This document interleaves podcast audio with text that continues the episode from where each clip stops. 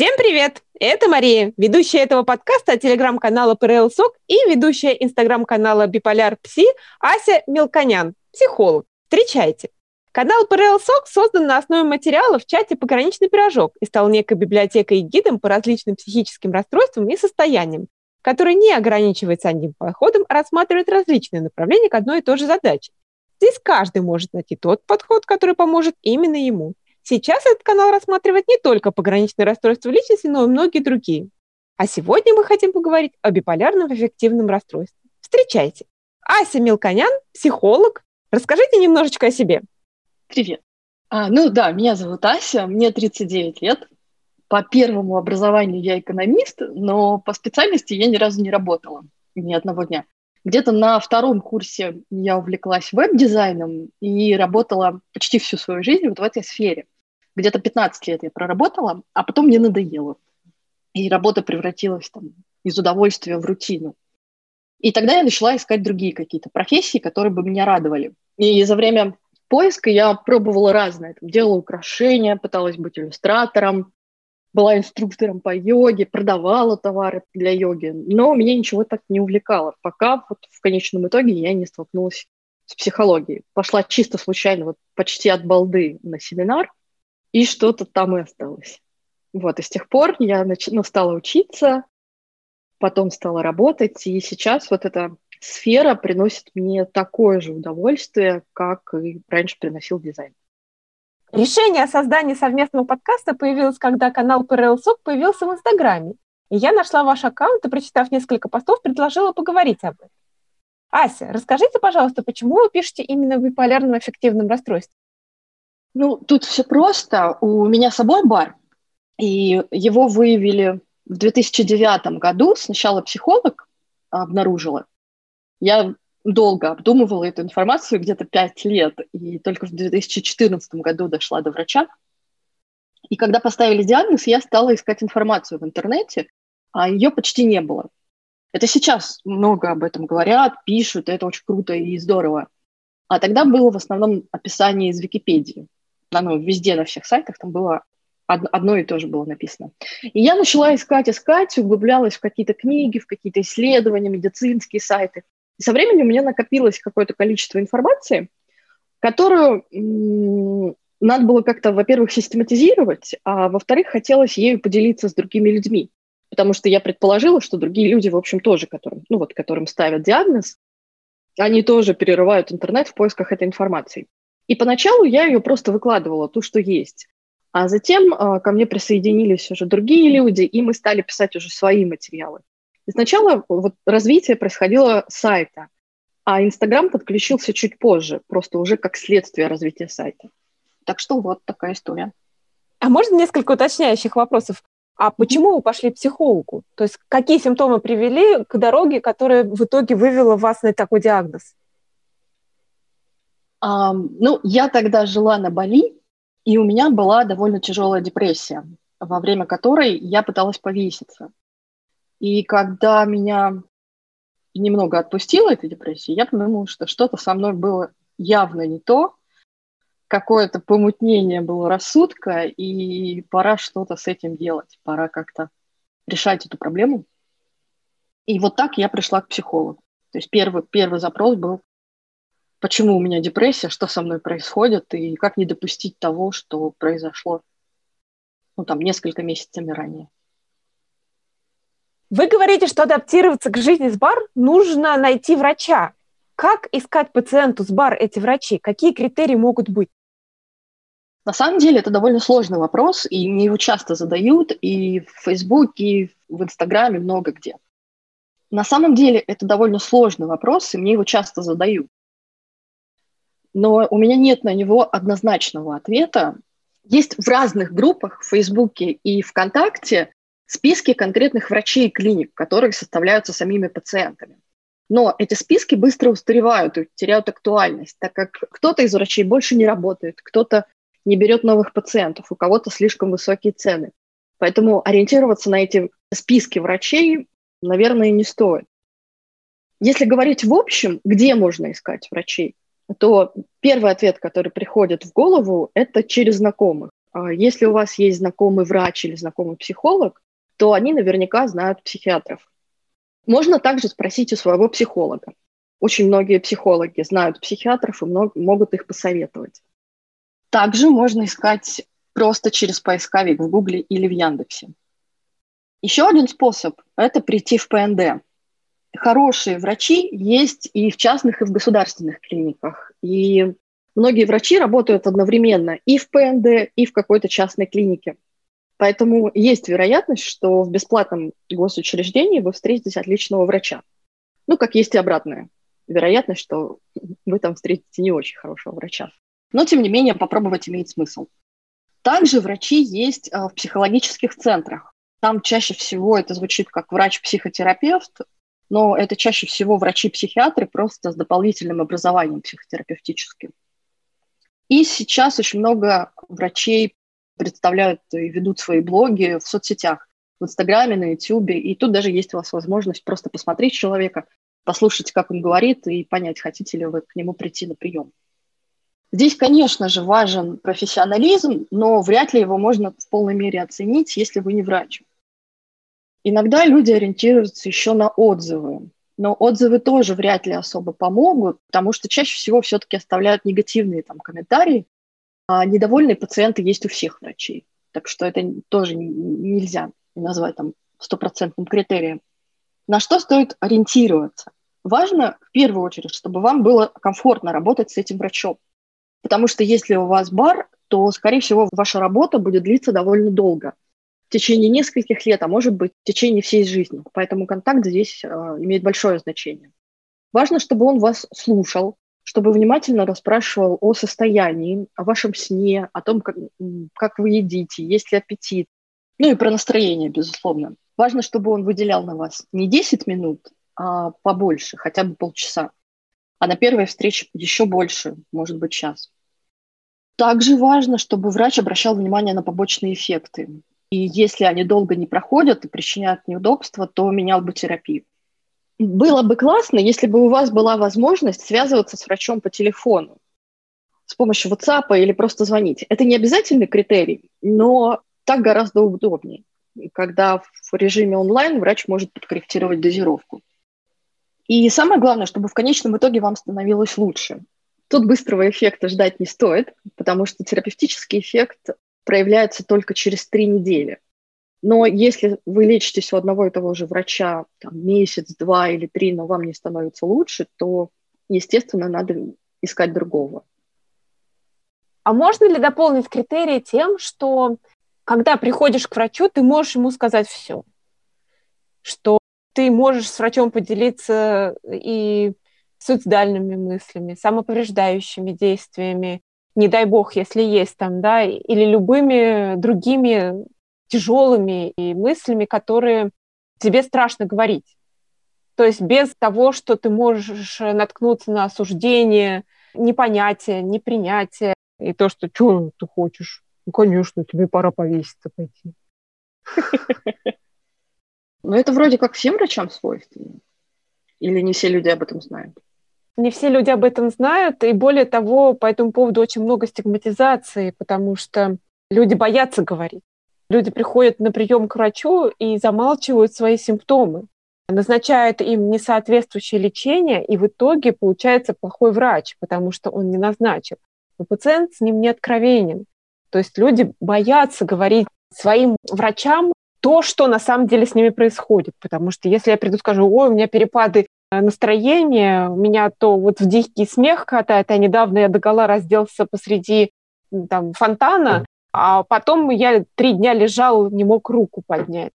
То есть это страшно. Со мной что-то не так. Я плохой, я не такой. Меня посадят, меня скрутят, сразу в психушку засунут и так далее. И очень много стигмы по поводу в связи с этим. Угу. Что вы думаете по этому поводу? Я думаю, или мне хочется в это верить, что врачи очень адекватно относятся к любой информации. Они слышали очень много от своих пациентов, и они никогда не будут э, кого-то осуждать или относиться как-то скептически к тому, что вы говорите. Так что я думаю, что стоит обязательно говорить про все свои симптомы, особенно если есть суицидальные намерения, особенно если есть самоповреждение или какие-то другие проявления тяжелой депрессии. Это стоит обязательно врачу сказать, чтобы он мог назначить наиболее адекватную терапию. Спасибо. Как выбрать направление, в котором стоит искать специалисты? Сейчас же их так много. Даже в когнитивной терапии много разновидностей. Как найти то, куда стоит идти? Потому что, идя, например, в когнитивно-поведенческую терапию, можно не получить результата и сказать, все, мне ничего не помогает, я никуда не пойду. Можно пойти в арт-терапию и тоже сказать, что это все шарлатаны, и мне ничего не помогает. Никто ничем не может помочь, а просто не подходит тип психологической помощи.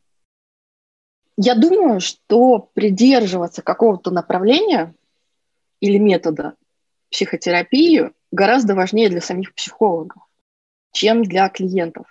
То есть для нас это важно, потому что мы проходим супервизию, мы общаемся в сообществе, мы как-то развиваемся именно в этом направлении. А клиенту не стоит как-то сильно на эту тему заморачиваться.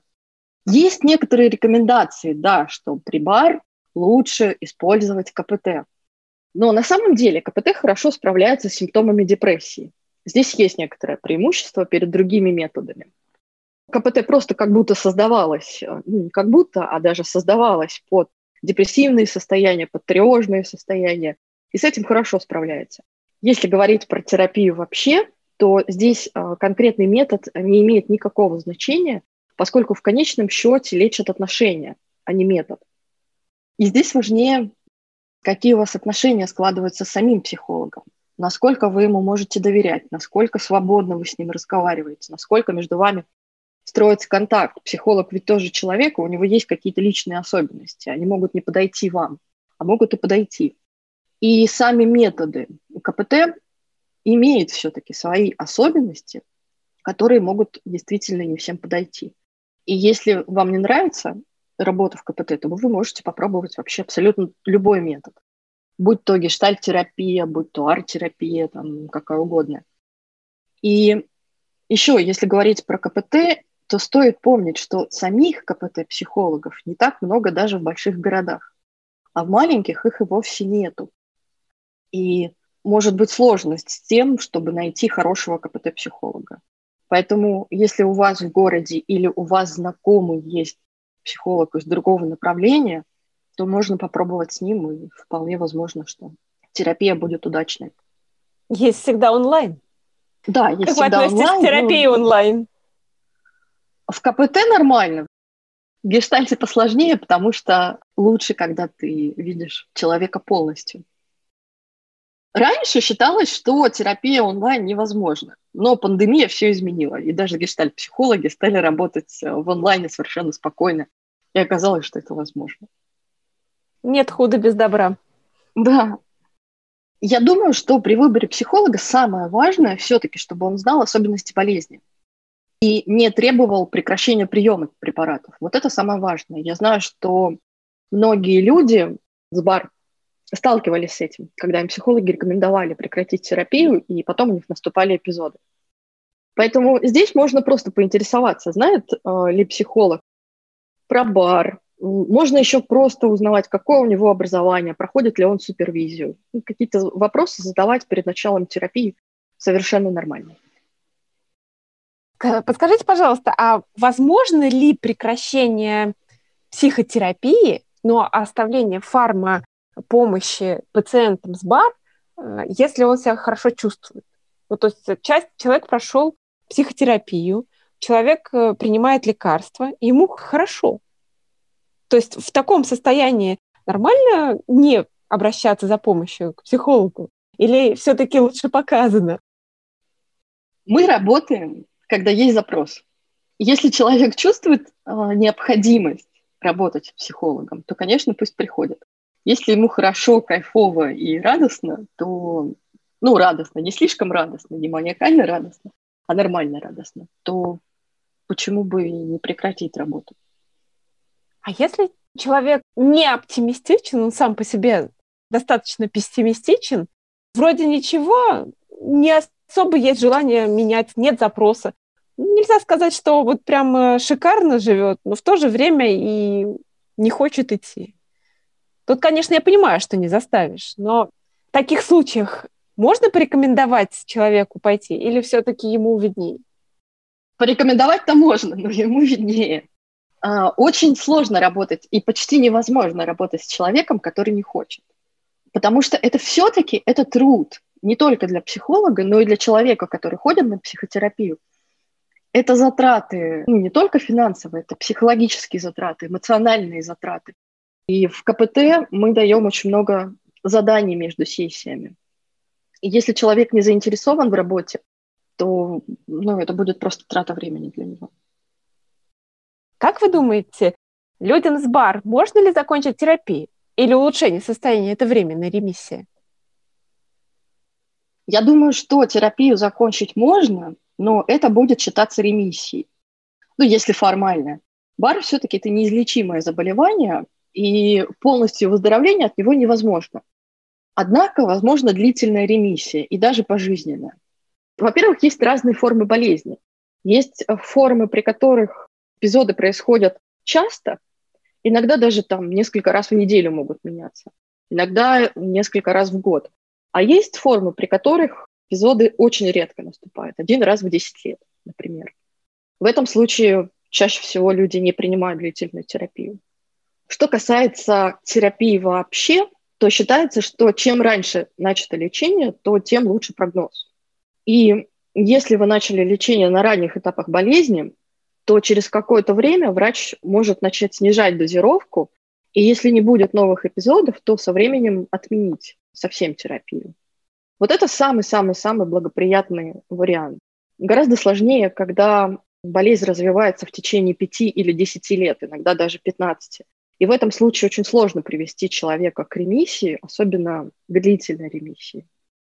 Спасибо. А подскажите, пожалуйста, еще такой вопрос есть такой момент передиагностики БАР, когда людям ставят этот диагноз, обосновываясь только перепадом настроений, когда есть э, веселое настроение, есть грустное настроение, но это же присутствует во многих и других расстройствах. А как тогда быть э, с точным диагнозом? Вообще, я в своей практике еще не сталкивалась с тем, чтобы кому-то поставили диагноз просто так. Но я говорю про диагноз, который выставлен врачом-психиатром на основании каких-то определенных эпизодов. Не стоит доверять диагнозам, которые выставляют там, психологи, даже клинические психологи. Стоит помнить, что диагноз все-таки имеет право ставить только врач-психиатр. Но если у вас есть сомнения в этом диагнозе, вы всегда можете взять какую-то дополнительную консультацию у другого врача. В принципе, в психиатрии бывают сложные случаи, бывают неоднозначные случаи. И бывает такое, что какой-то врач поставит один диагноз, какой-то другой. Но это уже какие-то отдельные частные случаи, про них сложно говорить что-то конкретное. Что делать человеку с бар, если он одинок? Ему не на кого положиться. Чате его, конечно, морально поддержат, но это не совсем то. Это не близкие люди, не физическая или материальная помощь, как в такой тяжелой ситуации человеку адаптироваться самому? Или как искать помощь? Ну, тут в первую очередь приходят группы поддержки в голову. Есть очные, есть онлайн.